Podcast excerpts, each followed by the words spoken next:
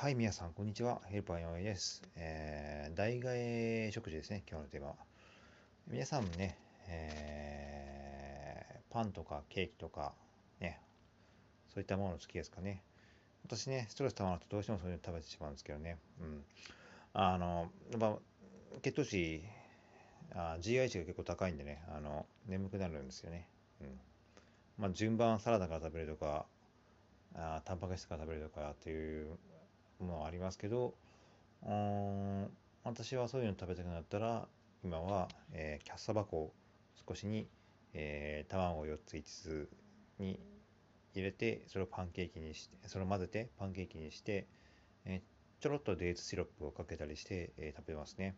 うん、で、まあ、まあ、フライパンで作って大きめに作るんで、まあ、1枚2枚食べて、あとは冷凍庫で保存してますね。うん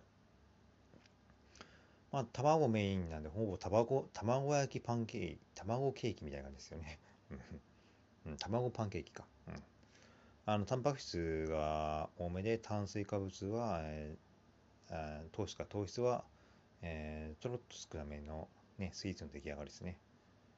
まあ、健康にいいパンで、なおかつ、えー、血糖値もあまり上がらないので、えー、眠くもならず、ね、えー、まあ、作業効率は、えー、そこまで落ちずに、うん、あの満足感も得られるっていう手が、手ですよね。はい。